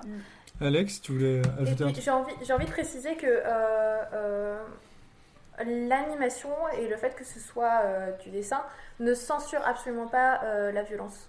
Euh, dans, le sens où, dans le sens où comment euh, on, on- on ten- on a tendance donc à dire que ça atténue euh, le- le- le- la lourdeur des sujets qui sont évoqués, mais la violence retranscrite, enfin voilà, on a déjà évoqué nos expériences au cinéma, et ce qu'on a pu ressentir même dans des scènes, dans nos scènes favoris, mais oui, oui, l'utilisation de la violence et la retranscription de la violence est absolument pas atténuée par le fait que ce soit du dessin. C'est supportable, mais c'est absolument pas. euh, euh, Oui, mais voilà, c'est- ce qu'on c'est ce qu'on Ouais. dit depuis le début. C'est vrai qu'il faut Moi, j'ai- pas j'ai peur, en fait en mais- disant que l'animation c'est mieux pour euh, traiter ce type de sujet, de dire qu'en fait on embellit la, la, la- qu'on embellit, euh, em- embellir la violence. Elle embellit Mm. pas du tout. quoi. Non, non, Euh, pas du tout, c'est pas ce qu'on mais- dit. Mais elle, euh, comment Elle euh, et elle ne la censure rend pas. Mais elle, elle, elle, elle est supportable. Voilà, c'est ça, c'est Mm. ça la rend supportable. Brice, tu veux ajouter quelque chose? Cependant, personnellement, je trouve pas non plus que l'utilisation de, l'animation dans ce cas-là soit d'une pertinence folle. Après, ils ont réussi à, la rendre intéressante. Bah, ce que je disais plus haut sur, euh, sur ce contraste entre, le traitement des personnages et du fond, enfin, ça c'est quand même chouette et ça aurait pas été possible en prise- de c'est sûr. Je pense que faire le film euh, en animation a permis d'attirer un public euh, peut-être un peu plus différent parce que c'est vrai qu'intrinsèquement l'animation apporte un parti pris et une esthétique euh, très différente. C'est évidemment le cas dans les, dans les films classiques. Chaque réalisateur ou réalisatrice a sa, sa patte, mais c'est quand même moins marqué. Donc personnellement, moi ça m'arrive plus facilement d'aller voir un film d'animation pour son esthétisme ou juste pour sa technique par exemple. Donc, euh, donc ça peut faire un peu office de cheval de Troie pour euh, sensibiliser euh, certaines personnes. Très bien. Bon. C'est la fin de l'émission. Merci à vous, auditoristes, de nous avoir écoutés tout, le- tout au long de cet épisode. Merci à vous quatre. Merci, à toi. Euh, merci à Ramsey pour le jingle de l'émission. Merci Ramzi. Merci. On se retrouve très vite pour un nouvel épisode. Bisous Bisous. Et pas dire bisous en période de Covid et bien bonjour.